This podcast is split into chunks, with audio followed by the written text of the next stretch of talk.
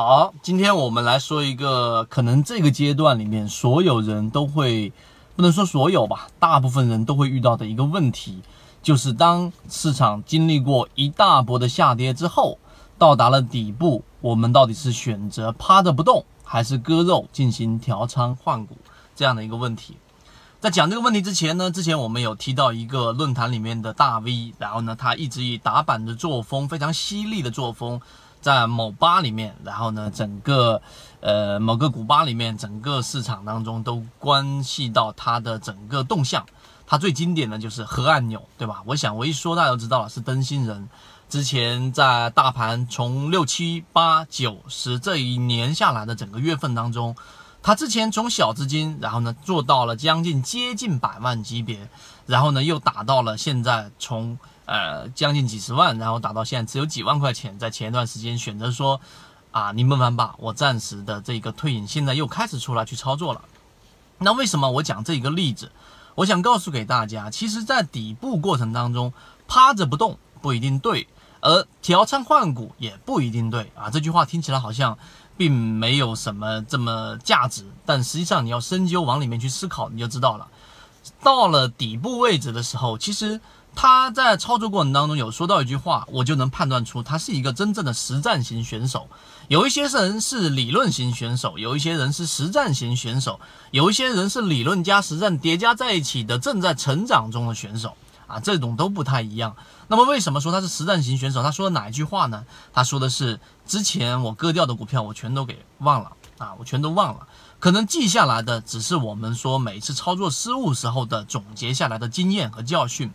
这个才是真正的实战型选手该去做的。那这是第一个我们要说的话题。在底部过程当中，如果你要进行调仓换股，你具备了一定条件之后，你割掉之后，你就应该把历史忘掉，就从你现有的资金开始一步一步的往上去做回去。这是第一个。第二个，我们上一个视频有讲过，在底部到底怎么样确认我要不要进行啊，叫割肉也好，叫止损也好，进行调仓换股的前提是你到底有没有一个明确的标的和一个明确的一个方向。市场是随机的，但是我们的操作和我们对自己的掌控和对我们自己所能把握的范围的理解的掌控是可以掌控的，是可以去啊，我们说控制的，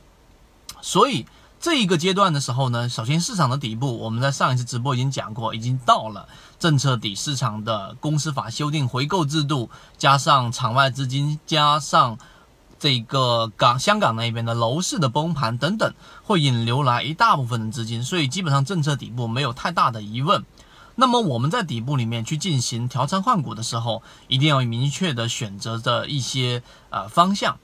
大部分在这个位置的人，可能损失已经比较大了，百分之三十，甚至百分之四十，甚至百分之五十，我都有看到过。那么这个时候，你要选择的操作，既然到了底部，既然你选择啊，如果你要选择调仓换股，你一定是要选择一种。我们说比较强势的操作方案，也就是说，既然都已经打到这个位置了，我为什么不选择更强势的呢？因为现在目前底部出现连续三个涨停板、四个涨停板，像前面我们说的这一个正和智慧，对吧？像我们说过的中关村，像我们讲过的所有创投概念里面的底部个股，那我一定是选择比较强势的，才有办法能在短期内弥补掉我前面的亏损。这并不是急功近利，而是一个我们说的叫性价比。啊，我既然在这个地方选择要调仓换股，我一定是要选择这一种方向的利润才是值得的，不然干脆我就趴着不动就好了嘛。所以这是第三个我们要去给各位去讲的。如果讲到这个地方我们就停住不说了，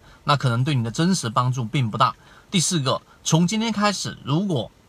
你是属于亏损比较严重的，你想要去啊验证也好，或想要去看一看到底怎么样去在底部里面真实的走过一波也好。那么你一定要去想尽办法找到我们的圈子，找到我们的微信圈子。为什么我要这样子去说？二零一六年九月份，我们开始去讲这个直播圈子，每天我们三分钟的进化，我们讲到现在为止，已经讲了有两年多的时间。我们前面一直给各位去做过验证，但永远不及这一次市场底部这么低点位里面的验证，给你带来的冲击感，给你带来的整个。叫思想上的革命，脑袋上的整个这一个个震荡是完全不一样的性质的，因为它是用现实来冲击你原有的观念。有些人只是说，哎呀，我听你讲之前的我没有看到过不算。那么从这个阶段开始，我们的实战圈子，我们的整个圈子的更新程度和我们视频里面所提到的符合信号的，都会啊这一个很直接的提示到，所以你可以进到圈子里面。